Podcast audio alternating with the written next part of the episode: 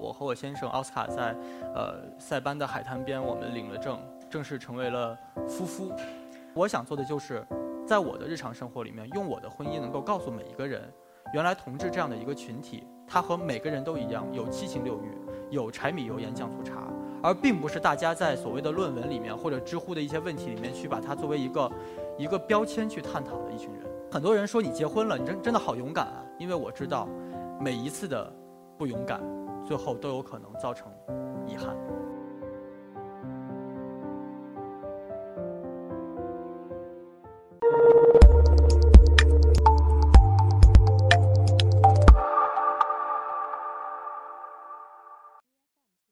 大家好，我是一刻 Talk 讲者尚小雨。开始整个的主题之前，先给大家发一轮糖，这是我过去三个星期一直在做的事情。呃，我戴上这枚戒指。大概只有二十四天。二零一七年六月一号，我和我先生奥斯卡在呃塞班的海滩边，我们领了证，正式成为了夫妇。我当时发在朋友圈里面，大家有一点点这个小小的好奇和冲动。我们在一起是已经八十六个月了，不到啊，一共两千六百一十一天到今天为止。呃，在二零零八年的地震之前，汶川地震之前，我们第一次相识。然后在二零一零年五月的时候，我们第一次牵手。到今天，其实大家知道时间已经不短了。对于很多人来说，其实是一个早就应该结婚的一个关系。当然，呃，结婚这几天就会有很多这个特别有趣的问题来问到我们，比如说啊，一些不了解我的人说你们是不是在开玩笑啊？还有一些呢，稍微了解一些这个这个我的性取向，但是对这个群体没有了解人，他会问一些很尴尬的问题，啊，类似于你们谁在上面这样的一个问题，对，呃。这些问题其实本身我是可以理解的，因为其实对于真的对于大部分人来讲，LGBTQ 这五个字母它具体代表什么可可能都不知道，他只知道说同性关系也好啊，这个跨性别者也好，其实他只是他有一个粗浅的理解。但是我比较不喜欢的是这样一个问题，这样的一个问题反而不是异性恋者或者说是大家最常见的这个性别取向的人去问的，而是同性恋者。和我一样的这些男生们去问的，他用一个词叫做“你什么时候进的 gay 圈儿”。大家知道问题在哪儿吗？在于圈上。因为我们说这个娱乐圈、科技圈、体育圈，这是基于一个行业、一个 industry 建立起来的一个圈。我们也说什么？我们说 cosplay 圈，对吧？我们说这个这个作家圈啊，我们说很多兴趣的圈层。这些圈子有一个共同的概念，是它有一个门槛，然后大家会进去，也会出来。你不是生来就在这个领域里，或者在在这个群体里面的。而为什么我不喜欢同志圈？是因为当一些人用到什么时候进入到这个圈子的时候，他往往内心里面想的是我有一天会出去。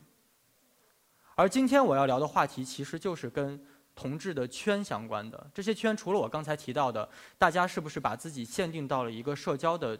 单独的群体里面，也会和大家聊一聊，说除了这些我们看得到的社交圈子之外，我们有哪些界限和给自己的这些画地为牢的圈？我这个结婚之后啊，包括很多人知道我的性取向之后，他问的第一个问题就是：你是一还是零？啊，我相信今天来到现场的所有人应该是知道这两个字母是什么意思的。我也我也可以再解释一下，大家看形状可能就看得出来啊，一就是相对主动一点的。零就是相对被动一点的。问这个角色其实是一个思维定式，为什么呢？因为大家习惯了，在一对结婚的人里面，夫妻里面，他一定有一个男方，一个女方，所谓阴阳也好，乾坤也好，大家总是觉得说这两个人一定要很不一样，一定要有非常非常明确的分工。而这个习惯其实不只影响着异性恋者，反而作为同性恋者，大家也会默默的去想，一个人管谁叫老公，一个人管谁叫老婆。但我想说的一点是，其实无论是 gay 这个群体里面的这个零和一，还是 less 这个群体里面的 T 和 P，它并不是一个我们要贴在身上的一个 label，并不是我在现实生活里面的一个人设。为什么这么说？因为其实我会有这样的一个想法，也是我在塞班结婚的时候，我看到多很多和我一样啊，会在这里面去呃寻求自己婚姻的一些同性的夫妻和夫妇。呃，sorry，我也用了这样一个词。夫夫或者是妻妻啊，但是其中有一个印象让我很深刻，就是并不是所有人，但是我见到很多这个 les 的情侣，不像这个同志 gay 的情侣一样，gay 的情侣往往两个人都是穿一样的衣服，而 les 情侣里面有一些很微妙的，会有一个人穿西装，有一个人穿婚纱。我是觉得大家做自己很好，如果我真的喜欢西装没有问题，但是一定程度上我会思考，是不是大家因为我觉得一个婚姻的关系里面必须得有。这样的两方是不一样的，或者是有分工的，才会陷入到这样一个定式里面。那你可以有一个很顺遂的人生，没有问题。但是请大家不要一方面拿这个枷锁去靠自己，另外一方面拿这个枷锁去评判别人。这是我想说的第一个圈。第二个圈这句话我叫做藏在心里的柜子。这句话来自哪里呢？来自我和我前任，long long time ago，八年前。有一次他在我们俩约会。的时候，他突然说了一句：“他说，我们最后还是要结婚的。”我当时莫名惊诧，为什么？因为他这句话的明显含义就是，我是不会和你结婚的，我将来是要步入一段异性婚姻的。所以这里面就牵涉到另外一个问题，大家都知道“同妻”这两个字。我上大学刚毕业的时候，四川大学外国语一个教韩语的女老师，她的丈夫是一位同志。她在婚后几年发现丈夫一直和其他的同性保持着关系，最后各种各样的压力，来自于家庭的压力，来自于社会的压力，以及她自己无法自处的压力，导致她最后选择结束了自己的生命。所以那个时候，同妻这个群体浮于水面。我知道同妻对于同性这个同性恋者，这个向来评价不是非常客气，但是。我打心里面是理解并且同情这个群体的，因为我知道做一个同志或者是做一个性少数群体有多么的艰难，但它只是我一个人的艰难，我不应该把一个人的艰难外化变成为两家人的灾难。所以这也是为什么今天我会在这里面告诉大家说，其实婚姻的对象也可以不只是异性，其实很多人步入异性婚姻的时候。他并没有想清楚我是不是要结婚。我相信大家都有这样的感受。很多人超过这个二十五岁，甚至大学毕业之后，家里面就在催，你也不小了，该找个伴儿了。但是很多人步入异性婚姻，包括同性恋者、异性恋者，他其实就像不想工作，我就去读研一样。你真的是自己选择了这样的生活吗？你在这样的生活里面真的快乐吗？其实未必。像我选择同性婚姻的一个很大的动机，就是康永这段话。看我这段话讲的是什么？他作为一个公众人物，他已经六十了。所有人在提到公开出柜的同性恋者群体的时候，脑子里面首先蹦出来的名字还是他。几十年过去了，依然是他。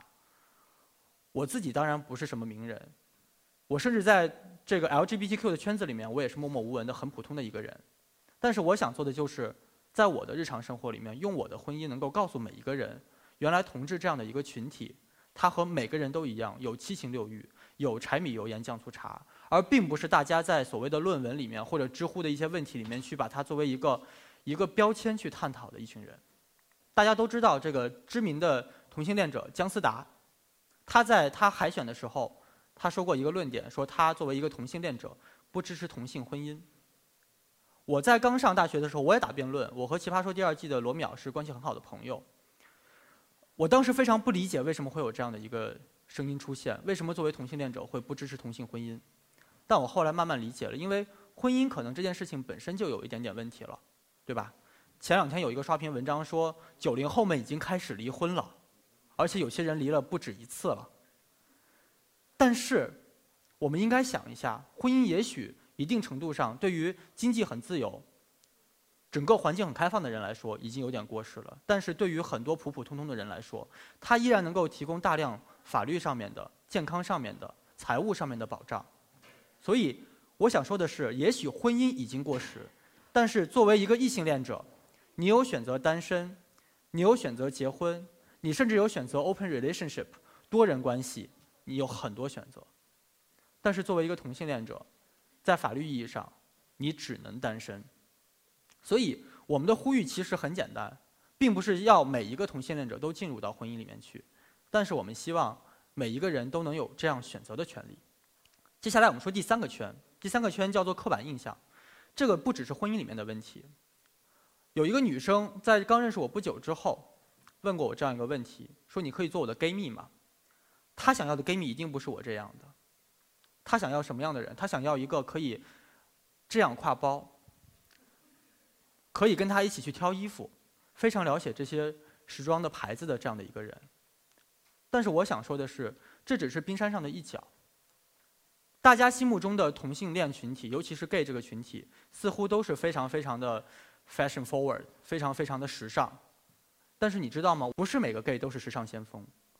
我刚才和魏老师在聊的时候，魏老师说，其实像你这样没有去过 destination、没有去过 gay bar 的同志，才是真正的大多数。这里面其实存在一个幸存者偏差。大家看到光鲜亮丽的那一面，但是事实上，就因为大家这样的一个刻板印象，很多人。是，甚至因为他自己的外貌够不上大家公众异性恋对于同志这个群体的标准，他都不敢出轨。而且，大家这样的要求会让很多同性恋者会把自己的外形整成一样的。他一定剃一个寸头，留一个鬓角，穿一个很好看的衬衫，肌肉要绷起来。所以，这样的刻板印象其实对于同性恋群体来说，其实是一个很大的伤害。而且，很多人会基于刻板印象。做出这样一个评论，就我见过很多人知道我的性取向之后，他第一句话，他觉得在夸我，他说一点都看不出来你是个 gay，这就好像很多东北人说上海人，说一点都看不出来你是个上海人。我很喜欢上海人，我觉得上海人超棒的，我也很喜欢河南人，我也很喜欢北京人，我喜欢每个省的人都有很可值得喜欢的地方。所以大家在发出这样的评论的时候，无非就是说你看起来符合你的性别特质。所以我要夸赞你，但是大家还是回头想这样一个问题：其实，什么样的性别特质都是一个很好的性别特质。这是我在知乎上面经常被问的一个问题啊！我因为这个回答 LGBT 的问题，在知乎上算是一个 mini V。对，他问说：我作为一个同性恋者，如果我不在大学里面谈恋爱，我在社会上还能找到另一半吗？我想说的是，哪怕你是个异性恋者，你在大学里面没有恋爱，也可能。找不到真爱，它只和你自己的素质有关，或者说和你自己的想法有关。你如果是一个对自己足够自信、足够有魅力的人，我相信进到社会里面一样有大把的真爱倒贴。所以，性取向只是我们每一个人在人生的指标这个雷达图里面的一个单独的维度，它并不应该影响所有的决策。今天我高中同学在。他甚至是帮我去发掘我自己性取向的一个人，当然他是个直男。在这样的一个时间里面，我发掘了这个性取向之后，他帮助我意识到了，就是你是 gay 还是你是一个直男，只是生活维度里面一个小小的部分。如果可以选择，你会成为 gay 吗？那个答案是我写的。当时我答案非常激愤，我说不会，是基于一个非常实际的考虑，因为大家如果有 easy 模式可以选，没有人想选 hard 模式。做同志很辛苦的。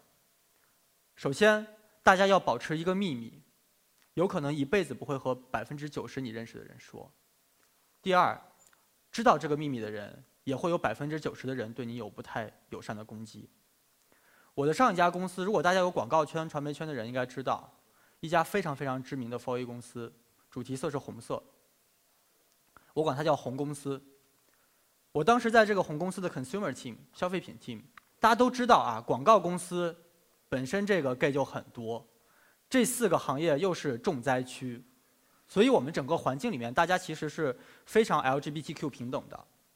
在这样一个背景里面，我当时的老板，我管他叫 S，这样一个女生，服务外企十五年，在外企甲方待过，在这家红公司待了也接近十年，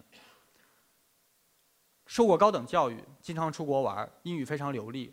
没有人会想到她是一个不喜欢同志群体的人，对吧？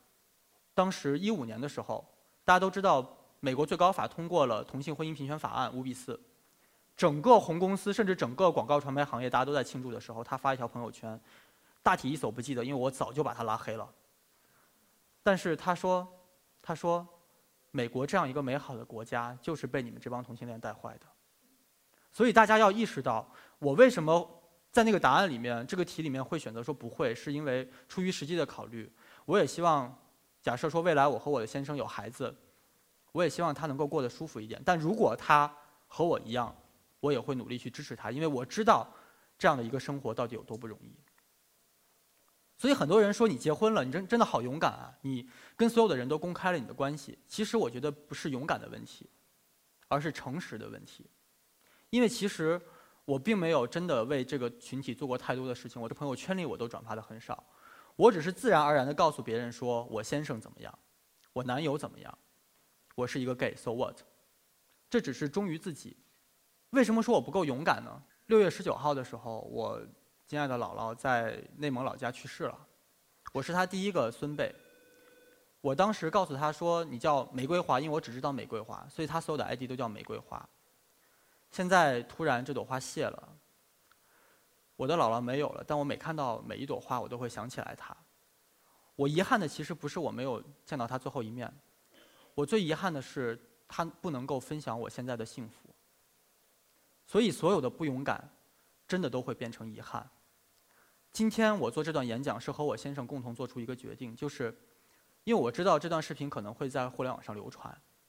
我希望，如果父母、如果家人看到这段视频的话，我等待暴风雨的来临，因为我知道每一次的不勇敢，最后都有可能造成遗憾。谢谢大家。